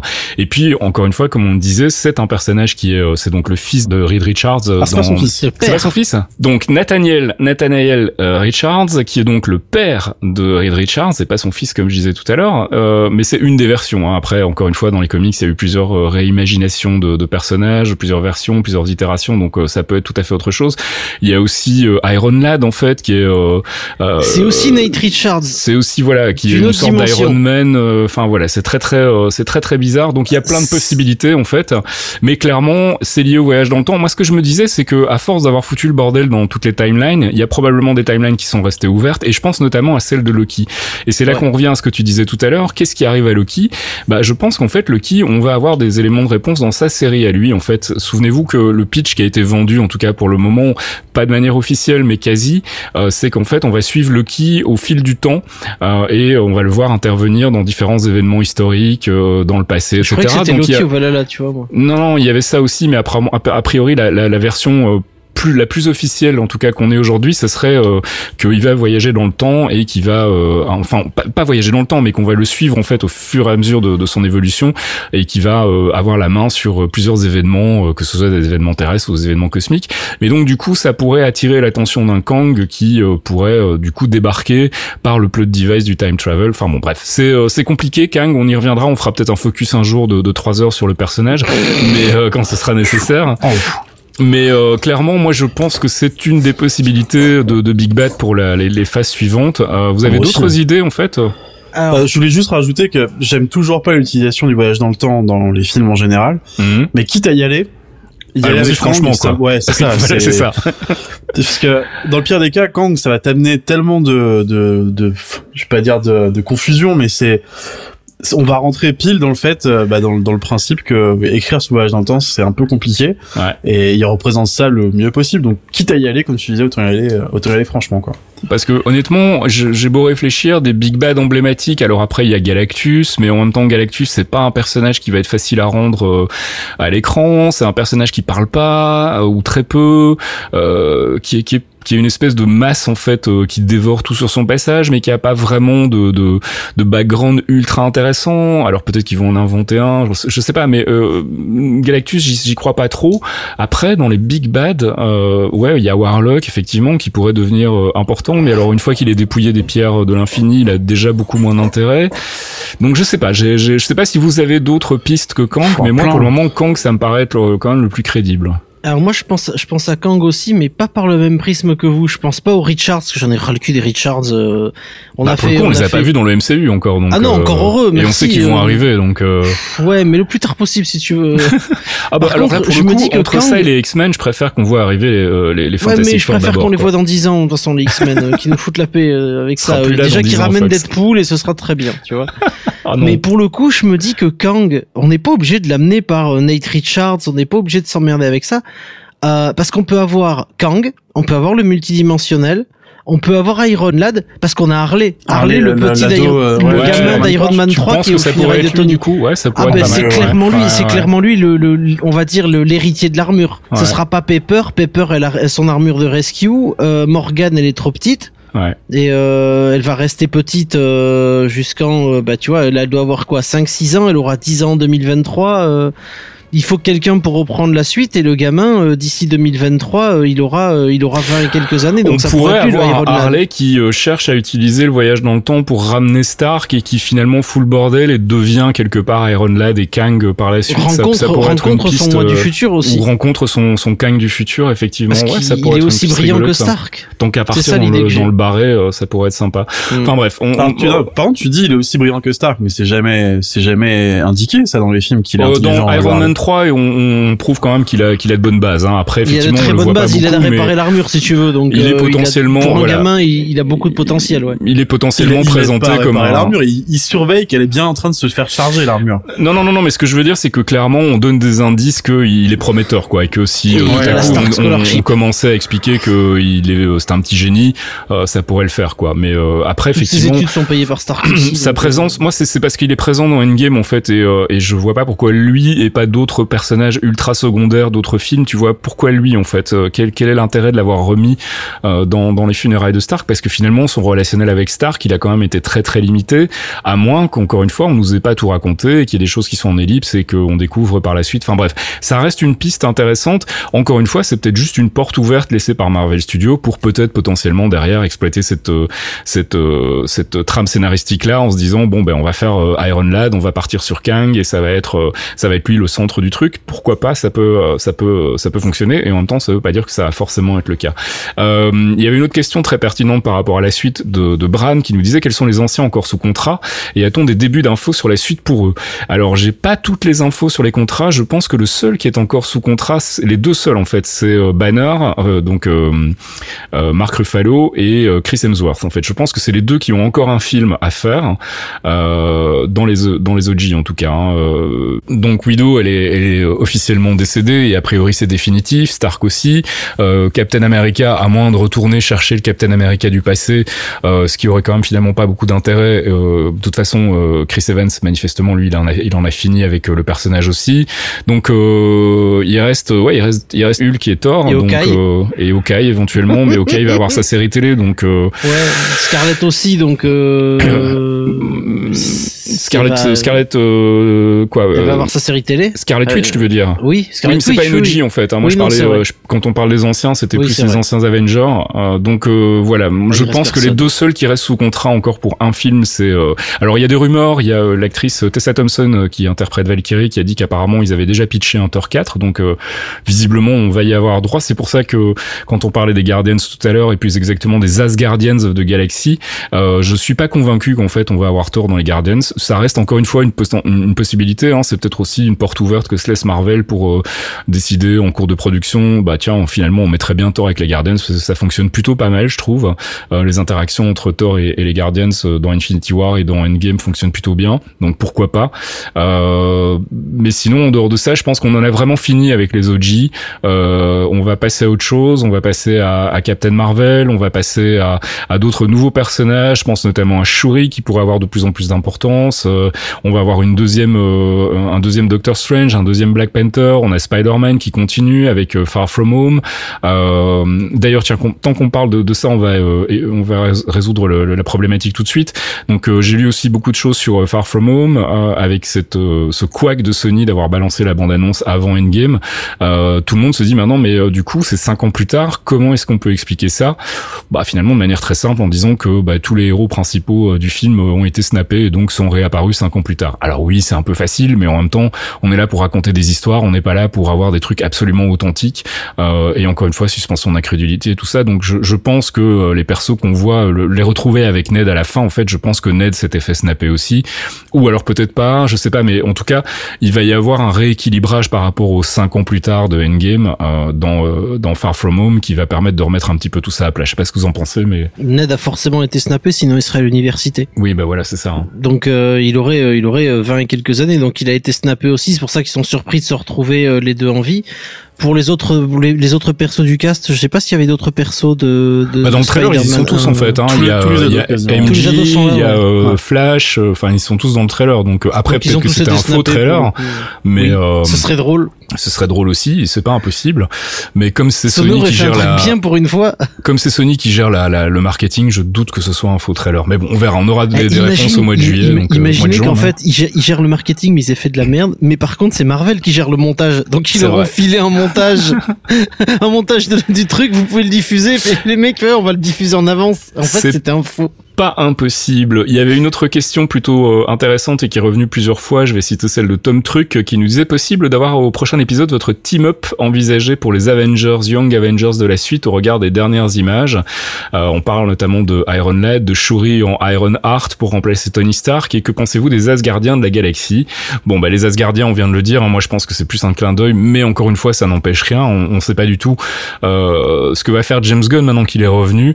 Euh, est-ce qu'il va, est-ce qu'il va décider de changer son script pour faire un truc sur Guardians 3 Est-ce que c'était déjà son idée au départ Et Euh, c'est et pour ça qu'ils l'ont viré. et non, et que c'est la raison Non, pour laquelle tout le monde trouvait le, le scénar absolument euh, génial, euh, parce qu'il y a Thor dedans. Euh, Shuri en Iron Heart, on en parle depuis un moment aussi, c'est tout à fait possible. Euh, ça permettrait euh, euh, de, de prolonger l'héritage de Tony Stark d'une certaine manière, en, en faisant peut-être une entorse aux comics du coup, parce que c'est pas elle dans les comics, mais ça Ouais. aurait du sens en fait, parce que c'est finalement un perso qui lui ressemble assez fort, assez jeune, black, euh, super doué, euh, donc ça, ça pourrait avoir du sens. Iron Lad, on vient d'en parler, donc euh, je sais pas, est-ce que il y a Cassie aussi, Cassie Lang euh, qui a, qui a grandi quand même là euh, en Elle a 5 ans, 16 ans. donc euh, qui pourrait tout à fait aussi euh, décider de rejoindre les Avengers puisque c'est déjà quelque chose qui est un petit peu hinté dans Ant-Man and the Wasp. Je sais pas si vous avez une une team de de rêve pour pour la suite mais euh, moi, je vois bien Captain Marvel prendre le lead avec euh, Falcon en Captain America. euh, pourquoi pas Bucky Pourquoi pas euh, garder encore euh, War Machine, même si je pense qu'il va prendre sa retraite aussi. Euh, et après, il reste effectivement des, des- il reste la place pour pour installer de nouveaux personnages. euh, et dans ce cas-là, tout est possible en fait. J'ai envie de dire. Bah déjà, moi, les, les Asgardiens de la galaxie, j'y crois assez. C'est vrai? Parce que, ouais, je m'imagine bien... euh, Ah mais moi, je serais je serais super client, hein, que ce soit clair. Je, je pense que, au vu de ce que, ce qui, ce qui a été fait euh, autour de, de Thor et des Gardiens pendant Infinity War, ça me paraît pas déconnant que ça soit un truc qu'ils aient pensé à l'avance. Ouais. Surtout, ça collerait bien. euh, je, je trouve en tout cas que le, la vision de Waititi qui a été faite de Thor collerait bien avec ce que fait Gunn en plus. Tout à fait, ouais. Donc Ouais, ça, le me, même genre ça me d'humour. choquerait euh, pas. Ouais, ouais. Ça me choquerait pas, même ça serait plutôt plutôt vendeur, je pense, et ça laisserait la place à, à Valkyrie pour que s'il faut Thor 4, en fait, ce sera Valkyrie 1. Ouais. Et ils vont ils vont rebrander le truc, ça me chaufferait bien. Et après, Young Avengers, j'ai du mal à y croire parce que faire un film avec euh, un team-up d'ados, euh, Il y en a pas- plus en série télé encore, en fait. enfin en série Disney Plus. Euh, À la une limite, ouais, en série espèce de ouais. team qui s'occupe euh, des trucs un peu mineurs, euh, un peu ce qu'aurait dû être Agents of Shield en fait euh, à la télé. Euh, donc des, des super héros qui gèrent un peu les conflits euh, pas cosmiques en fait, parce qu'on on sait que le, le MCU euh, par la suite va vraiment plonger full cosmique en dehors de Shang-Chi qui euh, est le seul truc un petit peu intrigant dans, dans le line-up qui a été vaguement annoncé. Euh, encore une fois, on y verra plus clair quand on aura, on aura les annonces officielles de, de, de Marvel Studios et on fera probablement si c'est euh, entre deux épisodes, on fera un épisode spécial pour traiter de tout ça parce que je pense que ça va pas trop tarder. Je je je serais même pas étonné qu'il le fasse avant Far From Home en fait. Euh, euh, il l'avait fait avant Age of Ultron, rappelez-vous pour euh, pour la phase 3, donc je serais vraiment pas étonné que ça soit imminent euh, ou alors ce sera au prochain des 23, je sais pas. Mm. Mais en tout cas, s'il y a besoin, on fera un épisode spécial là-dessus, comme ça on sera pas grillé. Euh, mais, euh, Mais après, Young Avengers, pour moi, en fait, il manque euh, des persos, des archétypes pour avoir un truc à peu près, ouais. À peu près concret, quoi. Mm. Parce que là, on n'a pas grand chose. Hein. On parlait de Cassie, on parlait euh, peut-être euh, de la suite avec Hawkeye. Je sais pas s'il prend euh, un remplaçant ou quoi. Bah, il y a Kate Bishop Enfin- dans la série télé manifestement, donc ça peut être une introduction du Ouais, personnage ouais. aussi. Ouais. Mais, Et puis euh, Iron ouais, Lad, euh, effectivement, ça pourrait être un arc intéressant d'avoir en fait un, un groupe de Young Avengers dans lequel t'as un Iron Lad qui se révèle en fait finalement être euh, être le bad guy de service, être le Kang en fait euh, que tout le monde attend. Et Mais après, ouais, comme je te disais, il, man- il manquerait des persos archétypes. Il manquerait une Kamala Khan, par exemple, ou euh, Ouais. America Chavez, des trucs comme ça pour avoir quelque Mhm. chose de bah de pas similaire à- au line-up des anciens Avengers de nouveau, mais quelque chose d'un peu cohérent, quoi. Pas Mhm. juste euh, trois persos qui, qui arrivent comme ça sur le tapis. euh. Ouais. Après, on, après- on- on sait que Marvel Studios c'est les spécialistes de l'ellipse aussi, hein, donc on peut très bien se retrouver à, à, à nous présenter en fait des personnages sans forcément avoir eu les franchises à eux avant. Euh, ça, ça pourrait fonctionner aussi comme ça, hein, je sais pas. Ouais, je suis un peu, ouais. Bah, voir. Mais bon. Fox, t'as des idées toi? Euh, moi, je, suis- je, suis- je suis absolument contre Young Avengers, que pour qu'il y ait des Young Avengers, faut qu'il y ait déjà un, un disassemble complet des Avengers. Or, euh, il reste. Bah on euh, l'a là en fait. Hein. Honnêtement, Ouais, l'a. au hein. final, on l'a le, le disassemble. Le disassemble, c'est ça, hein, c'est Captain est à la retraite, Tony Stark est mort, Black Widow est morte, Hawkeye, je pense qu'il va retourner s'occuper de sa famille, euh, Thor, il est manifestement soit parti avec les Guardians, soit il est parti à la retraite aussi, euh, et il reste quoi? Il reste Hulk qui est pour le moment HS, donc euh, le Il disassemble, reste Banner, il- Bucky, il bah, il reste Banner, là. Bucky, Sam. Euh, Oui, mais ça c'est déjà la relève euh, en fait quelque C'est part. déjà la relève, mais c'est c'est c'est c'est- c'est différent d'un disassemble. C'est très différent d'un disassemble. Dans Oui, Avengers, il euh, reste on est- plus aucun Avenger qui, on est- qui est en activité, quoi. On est d'accord que c'est pas la même trame que dans les comics, mais il y a une notion de disassembled par rapport aux OG, en fait, Oui, par rapport oui. aux original Ouais, ouais. Avengers. Effectivement, c'est, on sent que c'est la fin de leur époque et que il est fort peu probable qu'on retrouve ces six personnages, ou en tout cas même un de ces six personnages dans, dans les franchises euh, prochaines. Euh, la seule exception c'est Black Widow, mais manifestement c'est un préquel, donc euh, Mhm. ce sera pas, euh, ce sera pas après euh, Endgame. Et pour les autres, effectivement, je les vois bien peut-être repasser faire un petit coucou en caméo ou ce genre de truc là, mais je pense que maintenant et en tout cas, de mon point de vue, ça serait la décision intelligente de la part de Marvel, c'est que, ok, on a fait 11 ans avec ces persos-là, maintenant il faut passer à autre chose, quoi. Il faut passer à de nouveaux personnages, il faut Ah bah, passer la façon, relève. euh, Et, euh, et je serais pas étonné qu'on arrive à, un- à une nouvelle franchise Avengers, euh, que ce soit les Young Avengers, les New Avengers, appelle-les comme tu veux, mais où, où il y aurait effectivement les personnages qui étaient des personnages de transition, comme euh, Sam, euh, Falcon, euh, Captain Marvel, euh, et puis effectivement du, du sang du sang neuf en fait, des petits jeunes qui vont arriver. euh, je pense à Cassie Lang, je pense euh, effectivement pourquoi pas Iron Lad, effectivement Kamala Khan. On sait que c'est un projet aussi qui tient à cœur de, de Kevin Feige, que ça fait un moment qu'il a envie de lancer le truc. Et tous ces persos pourraient être soit introduits et de manière elliptique, soit enfin avec une ellipse, soit être introduits via les séries télé Disney Plus où on pourrait justement faire des origin stories sur euh, six épisodes euh, et euh, les faire arriver finalement dans les films en n'ayant pas besoin de, recontextualiser ces personnages là quoi. Moi je pensais, je pense, je pense toujours la même chose que qu'à l'époque dans les anciens épisodes où on en a parlé, c'est que il va, y avoir un nouveau fossé entre d'un côté Captain Marvel avec ses préoccupations, de l'autre côté, je pense que l'opposition idéale pour l'instant, ça reste quand même Black Panther. Ah, j'aurais dit Strange, moi, tiens. Ouais, Strange aussi, ouais. ouais. C'est, je pense pas, non, Strange, Strange est beaucoup trop centré sur lui-même à mon sens. euh. Bah justement, il, il va poursuivre un peu le le côté Iron Man en fait, euh, et Danvers prendrait un peu le relais de Cap en fait, euh, ce qu'expliquait euh, je suis Thomas pas dans, sûr dans que Danvers conduite, soit mais- capable. Je suis vu comment ça a tourné dans Civil War, très honnêtement, je pense pas que Danvers elle tourne au côté Captain America. Je sais pas. Non, mais par contre, le- l'opposition non, mais en termes de polarité, que- quoi. Ouais. L'opposition qui m'intéresse, c'est que Denver, ça va chercher à protéger le maximum de planètes de la galaxie, alors que Strange, lui, son job, c'est de protéger la Terre des, des, Oui. des, des menaces, des menaces mystiques, on va C'est dire. ça, ouais, tout à fait. Ouais, ça peut être un angle intéressant, effectivement, de, de, de recréer cette dynamique qu'il y avait entre Iron Man et Captain America euh, via justement deux persos qui ont pas forcément euh, le même profil, mais qui en tout cas recréent la même polarité. Donc, euh, bah, effectivement, les deux qui sautent aux yeux, c'est Strange et Danvers, en fait, ouais. Justement, du coup, Black Panther, je le vois plus en médiateur entre les deux, Ouais, parce qu'il a un pied dans chaque, en fait. Ouais, ouais. Comme dans Civil War finalement, hein, où il était un peu entre les deux. Il Possible. était surtout euh, en fait préoccupé par euh, par Bucky et pas tellement par le conflit qui opposait euh, Iron Man à Captain America. Bah, euh, je pense qu'on a fait pas mal de prévisions déjà là par rapport à la suite. Encore une fois, c'est très difficile vu qu'on a zéro annonce et que pour le moment les seuls trucs qu'on a confirmés, euh, à part, euh, bon, on a quoi, Doctor Strange 2, Black Panther 2, Guardians 3. Trois. Shang-Chi, euh, c'est Black Shang-Chi, Widow. hein, c'est ça? Black Widow, Ouais. et il y en avait un sixième, euh, bah, c'est Far Les From Home en fait. Et les Eternals, voilà, exactement. Il y a les Eternals aussi, donc là, ça ouvre encore de nouveau un pan cosmique. Euh, je sais pas. Euh, les Eternals, ça pourrait aussi euh, être une bonne porte d'entrée pour faire arriver un Big Bad comme Kang. Euh, Enfin, il y a tellement de possibilités en fait là qu'il va falloir attendre les annonces pour y voir un petit peu plus clair. Mais mais je, je sens qu'en fait là, on va vraiment on tourne une page quoi. Clairement, on va passer à autre chose. Et euh, c'est pour ça que je pense que tout ce qui concerne les OG, en fait, euh, on peut oublier. Euh, c'est relativement clair qu'en fait ces persos-là, on les reverra probablement plus, ou en tout cas si on les revoit, ce sera de manière peut-être euh, plus sporadique qu'auparavant. Et on va terminer avec une dernière question des auditeurs. Gifroy qui nous dit euh, J'ai lu pas mal de comics correspondant grosso modo au film jusqu'à la phase 3. Quels opus me conseillerez-vous pour euh, qui correspondraient au probable futur du MCU Alors comme on vient de le dire, c'est quand même assez difficile de faire des prévisions là tout de suite parce que en dehors de certaines franchises euh, qu'on sait sûres et certaines, euh, tout ce qui concerne les nouvelles franchises en dehors des Eternals et de Shang-Chi, on n'a pas grand-chose. Euh, mais Thomas, tu avais quand même quelques recommandations, enfin de manière très vaste, on va dire. Ah ouais, c'est en fait ce qu'il y a, ça rejoint un peu ce qu'on a souvent dit ici, c'est que euh, des projets, des projets Marvel, ils doivent avoir des mecs qui bossent H24 pour lire tout ce qui existe Ouais.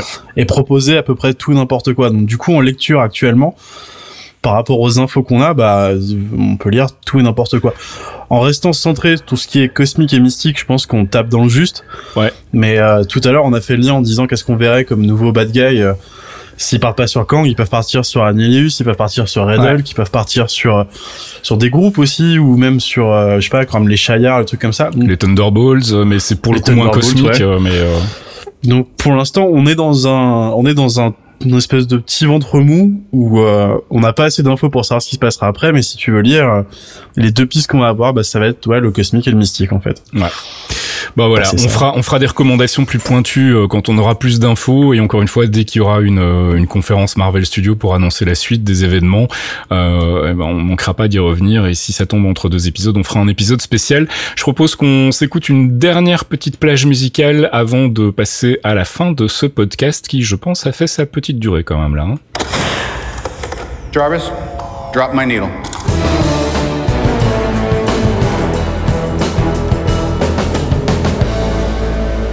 Jarvis Drop My Needle, dernière édition donc, et on va se réécouter un extrait euh, de la bande son d'Endgame, signé Alan Silvestri. J'ai choisi le morceau Portals parce que parce qu'il est bien, et puis c'est un moment euh, clé dans le film. C'est euh, la grosse baston et le retour en fait de tous les anciens euh, personnages snappés par le biais des portails de, Doctor Strange. C'est quand même un moment qui moi m'a mis une bonne petite boule dans la gorge. Je sais pas pour vous, mais Ah cette scène. De toute façon, on en a pas trop parlé au début, mais le le le, le voyage dans le temps, j'ai pas trop aimé. Mais la scène finale, elle rattrape absolument Ouais. tout quoi. Ouais, c'est vrai qu'on n'a pas beaucoup parlé de cette baston, mais elle est, euh, elle est euh, interminable. Et, euh, et a priori, dans- vous, vous verrez dans l'interview que qu'on vous linkera de Philly et Marcus, en fait, ils expliquent qu'à la base, euh, cette scène devait durer beaucoup plus longtemps. Ils avaient vraiment carrément planifié une baston d'une heure, euh, elle, elle-même découpée en trois actes, en fait, donc comme un film. Et puis ils se sont rendus compte que finalement, ça faisait beaucoup. Et, euh, et euh, ils ont raccourci ça. Je sais pas, elle doit faire 25 minutes la baston finale euh, facilement, euh, 20-25 minutes, un C'est peu long. comme euh, ouais, c'est long. Et euh, C'est long et agréable. voilà, c'est ça. Bref, Portals signé Alan Silvestri.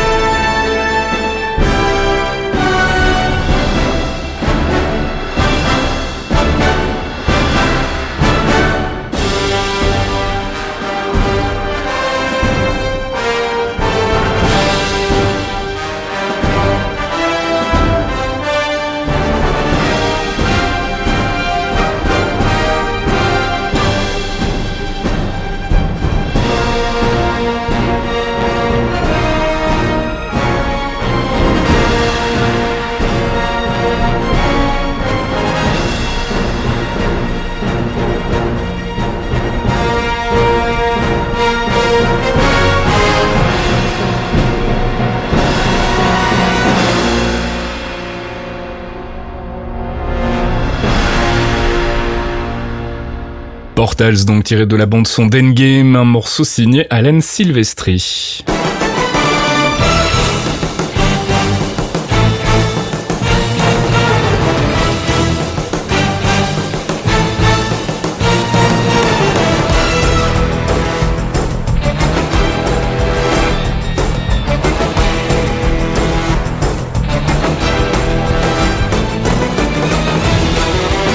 Et c'est la fin de ce 57e épisode des Clairvoyants, un épisode spécial Endgame. J'espère qu'on aura fait le tour de toutes les questions que vous vous posiez sur le film, qu'on aura bien spéculé sur la suite et qu'on aura répondu à toutes les interrogations que vous pouviez avoir sur la suite du Marvel Cinematic Universe.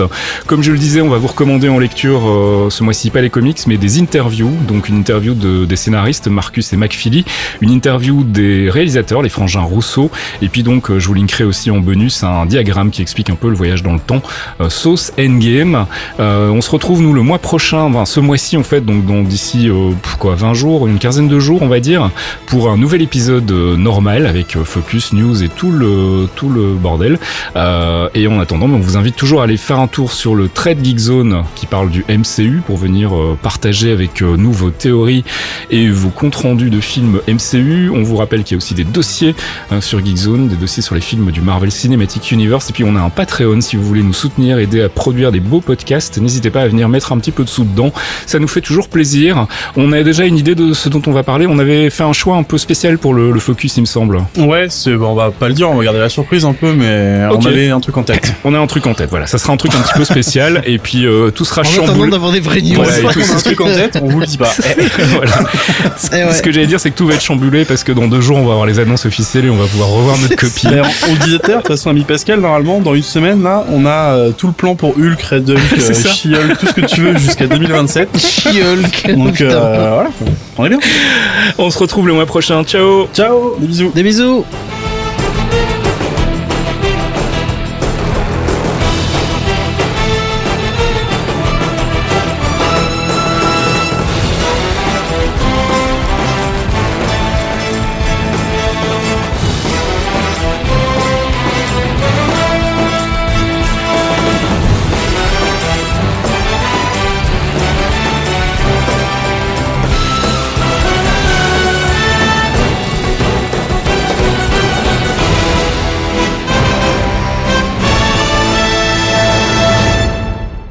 On fait comme les films, maintenant on fait des scènes post-génériques. Euh, c'est surtout qu'en fait On s'est est rendu compte qu'on avait complètement oublié de parler d'un truc, d'une possibilité pour la suite du MCU, et c'est vrai qu'elle est quand même largement hintée dans, dans Infinity War et dans Endgame. C'est E-Force en fait, euh, mon cher Thomas. Ah, c'est euh, le- plan qu'on a avec toutes les toutes les héroïnes bah, qui ressemblent un peu au plan qu'on a dans Avengers quand ils ont mis Loki au sol, qui sont en fait. face pour récupérer Peter. A-Force, mais une équipe féminine avec bah, tout le line-up qu'on a jusqu'à présent, je, je signe, mais de suite. Ça te brancherait toi, Fox Ah oui, moi, complètement. euh, c'est moi j'ai vu que ça avait fait grincer des dents. Putain, chez les mecs, mais A-Force. Mais oui, mais moi Pour- je suis tellement peu, client tu- quoi. Je suis c'est- tellement mais, client. mais je signe de suite quoi. Avec avec Scarlett ultra vénère à côté, moi je signe mais de suite. Ça peut le faire. On avait pas mal parlé de Rescue en disant ouais, elle a pas trop d'armes, euh, elle est surtout là pour aider, etc. Ah, elle a pas elle d'arme. casse des bouches, tout Ouais. le monde la baston, et Ah, ça m'a rendu un peu putain. triste de savoir que ben euh, comment Gwyneth Paltrow euh, elle va repartir vendre ses trucs, euh, Ses trucs œufs- pourris, ses œufs euh, vaginaux. médecine pourrie, ouais, voilà. trucs vaginaux, ouais. Ces trucs un peu euh, sa médecine médecine alternative on va dire pour être Ouais. poli. Euh, Ça fake Euh, med, ouais. Mais mais ouais, A-Force quoi. A-Force de suite, de suite. Bref, E-Force, on est super client et Ah donc ouais. voilà, on voulait absolument en parler parce qu'on s'est rendu compte qu'on avait oublié et que, à mon sens, c'est probablement aussi euh, un truc qui est en, dans les cartons en ce moment chez Marvel Studios. Euh, si pas pour en refaire une franchise complète, en tout cas, on aura au moins, je pense, un épisode, euh, un épisode de la franchise qui tournera autour de cette euh, euh, team féminine des Avengers. Bref, euh, cette fois-ci, c'est la bonne. On se quitte après cette scène post-générique. Ciao.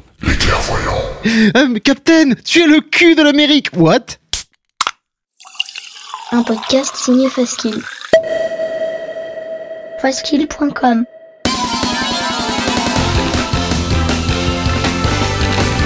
Salut, c'est Pipo. Salut, c'est Gotoz. On vous propose d'embarquer avec nous tous les mois pour écouter de la bonne musique de jeux vidéo du récent ou du rétro, de la console ou du PC. Tant que ça sonne, ça nous va. Des thématiques, de l'actu, des reprises et des invités, le tout enrobé d'anecdotes. Pendant deux heures, on passe la musique de vos jeux préférés et on s'intéresse à ceux qui la font.